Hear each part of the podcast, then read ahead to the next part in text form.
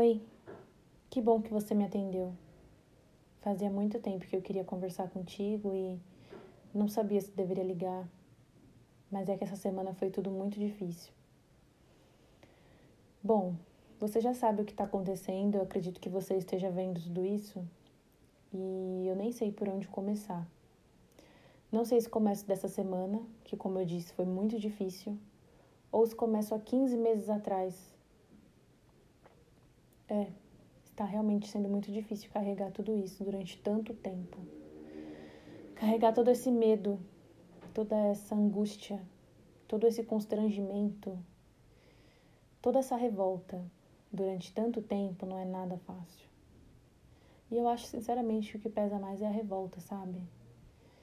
A revolta porque a gente não deveria estar mais nessa situação. Tudo isso deveria ter sido muito diferente. Mas não temos o poder necessário para mudar as coisas, né? Eu procuro acreditar sempre que tudo tem um propósito e que as coisas elas seguem um plano de Deus, mas está muito difícil manter essa crença mediante a tanta barbaridade, tanta crueldade que está acontecendo, tanta violência, tanta tristeza. Não tem sido nada fácil de lidar. Bom, essa semana não seria boa para mim de qualquer jeito, e você sabe muito bem disso. Essa seria uma semana que eu ficaria bem reclusa, que eu iria chorar bastante e sentir muito a sua falta mas isso eu sinto sempre. O problema dessa semana é que ela começou de uma forma muito, muito, muito pesada. Eu acordava e sentia esse peso, e eu achava que era só o cansaço de uma noite mal dormida, mas está muito além disso. Está muito além de apenas poucas horas de sono. Eu tô cansada de todos os dias receber as mesmas notícias, receber as mesmas informações saber que as coisas não estão melhorando e o nosso povo está com a esperança cada vez mais distante. Tô cansada de ter a minha sexualidade invalidada, a minha cor de pele diminuída perante uma sociedade machista, racista, preconceituosa de todas as maneiras. Essa semana a gente teve uma perda que só de lembrar me faz sentir um aperto enorme. Eu nem imaginava que isso fosse doer tanto, sabe? Mas é muito difícil. Muito, muito, muito difícil lidar com esse sentimento agora. Provavelmente você deve estar aí do lado dele. Provavelmente ele deve estar alegando todo mundo mas aqui ele vai fazer uma falta que eu não consigo mensurar. Ninguém vai conseguir. Essa dor, ela veio de uma forma tão eu não, eu não tenho palavras para explicar. Porque por mais que a gente tivesse uma esperança, nós sabíamos lá no fundo que isso poderia acontecer, mas ninguém estava preparado. Era muito bom ter esperança. Era muito bom acreditar que poderia acontecer um milagre, que infelizmente não aconteceu. Mas, sinceramente, eu acredito que se ele estiver aí contigo, ele está num lugar muito melhor, muito mais aconchegante, muito mais tranquilo, porque é o lugar que vocês merecem. Eu acredito que a passagem dele por aqui, assim como a sua na minha vida, foi de extrema importância, a dele também foi para muita gente. E isso vai fazer muita falta. Vai fazer muita falta ter por perto uma pessoa tão viva, tão alegre, tão cheia de alegria, de generosidade, de bondade, de amor e de compromisso com esse amor. Não é fácil pra gente que é LGBT amar em praça pública. Não é fácil botar a cara no mundo e mostrar o nosso amor. E ele fazia isso com uma maestria que eu queria que você tivesse tido a oportunidade de ver. Bom, agora você vai conhecer ele. E eu espero de verdade que ele possa sentir o seu abraço, como eu queria estar sentindo hoje, amanhã, no domingo, todos os dias. Eu queria te dizer que não tá fácil ver as coisas se repetindo nesse país. As chacinas, os massacres, a corrupção, o fascismo, o militarismo, o fanatismo. Tudo isso tá me machucando de um jeito que eu não achei que pudesse me machucar mais. Sabe quando você, por soberba, acha que tá blindado? Não sei se isso já te aconteceu algum dia, mas eu me vi assim. Eu achava que essas coisas não poderiam me afetar mais. Eu achava que essas coisas não, não iriam mais me alcançar. Mas como eu disse, eu tô cansada. E não é de hoje. Saber que as pessoas, por fanatismo, comemoraram a morte desse amigo que eu estava comentando contigo, doeu muito. Saber que as pessoas, por fanatismo, não enxergam que os nossos governantes estão matando as pessoas propositalmente dói muito. Saber que as pessoas, por fanatismo, estão destruindo templos, estão desrespeitando, matando, ofendendo e agredindo as pessoas dói muito. E a gente não tem um descanso, um respiro, um momento de deixar isso passar um momento para esquecer que isso aconteceu? Não. A gente não consegue nem esquecer, porque não para de acontecer. E isso tá me machucando muito, sabe? Eu queria muito estar tá empolgada para fazer um almoço para ti, para que você viesse conhecer a minha casa, para que você conhecesse a minha esposa, para que você me passasse as suas receitas, para que você me contasse como você tá, como foi o seu dia, para que você jogasse as indiretas do que você queria ganhar de presente. Eu queria muito, muito mesmo estar tá perto de você para ouvir a sua risada para ouvir os seus conselhos, para você puxar a minha orelha, porque eu sei que você faria isso. Até porque eu tenho certeza que nessa ligação você tá pé da vida. Porque você não quer me ver assim. Eu queria sonhar com você, te ver. Eu queria muita coisa com você. Eu queria poder te ouvir. Qualquer coisa. Qualquer coisa que você me dissesse. Qualquer coisa que me fizesse sentir você. Eu espero que você sinta tudo isso e que você consiga me transmitir tudo isso que eu te pedi de alguma forma. Aliás, nem tudo. O que você achar que eu preciso.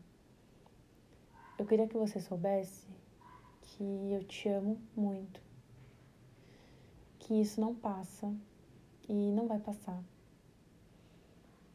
Eu queria te dizer que você faz muita falta e que eu agradeço muito, muito mesmo por tudo, por ser quem eu sou, graças a você.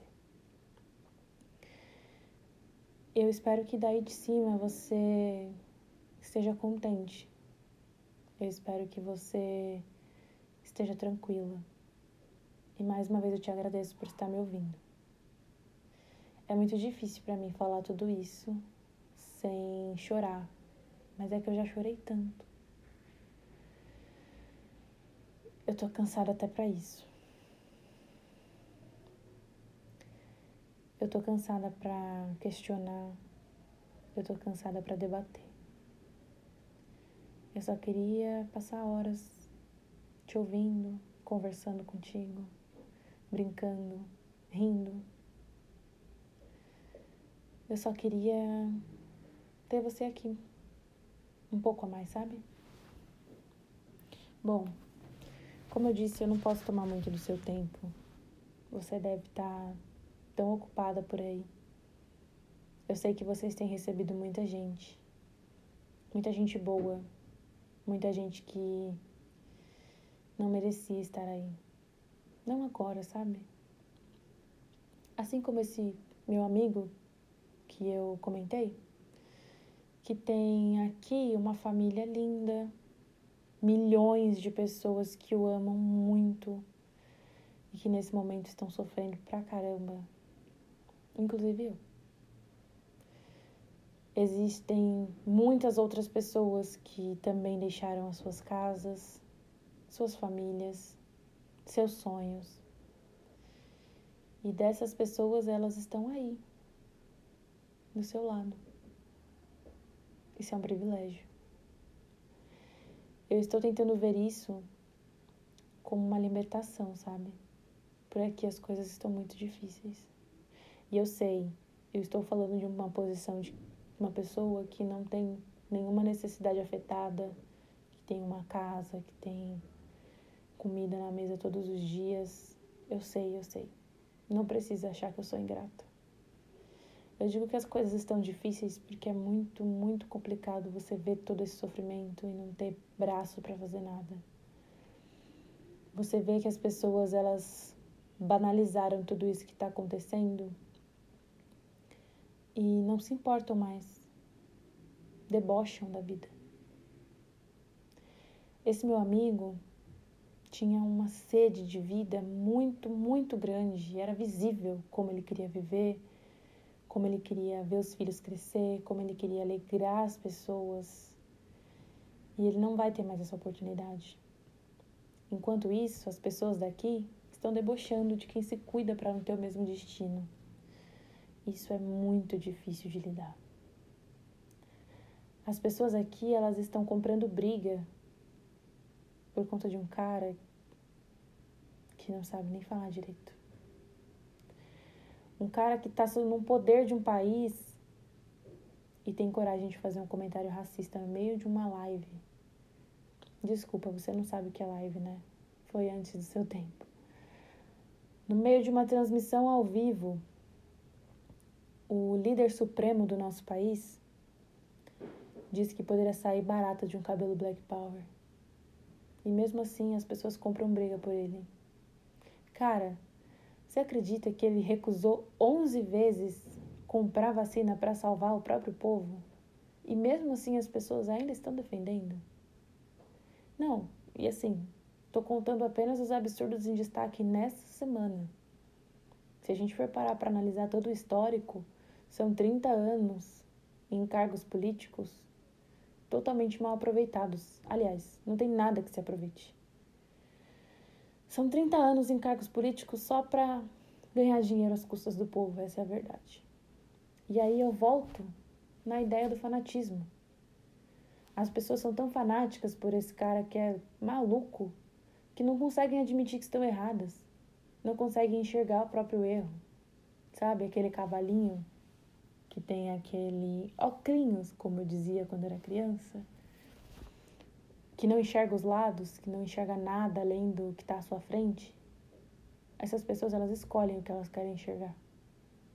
E além do óculos, elas têm uma tela onde elas pintaram esse cara como um rei, como um ídolo.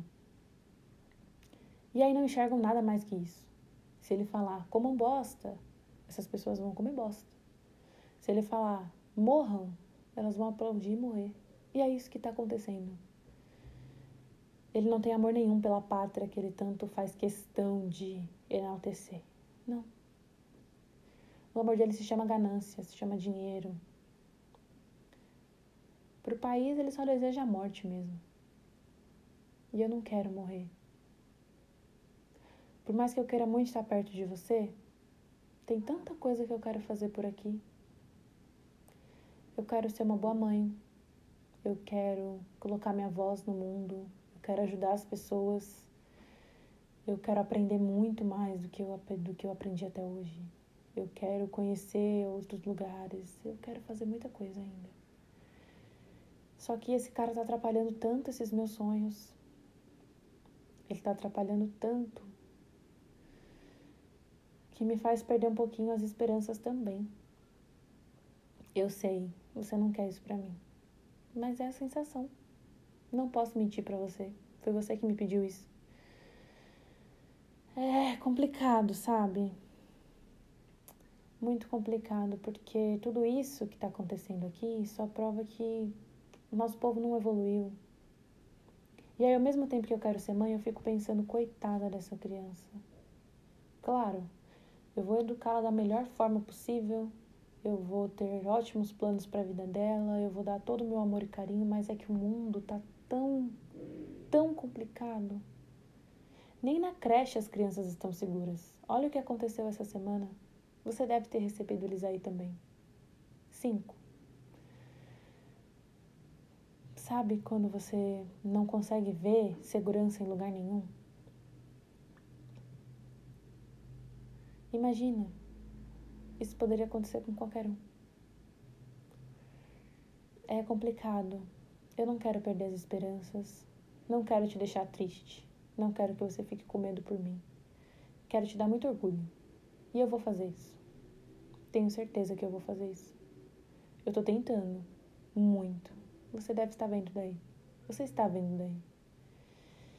Eu tento porque tudo isso que está acontecendo comigo são coisas que você me avisava.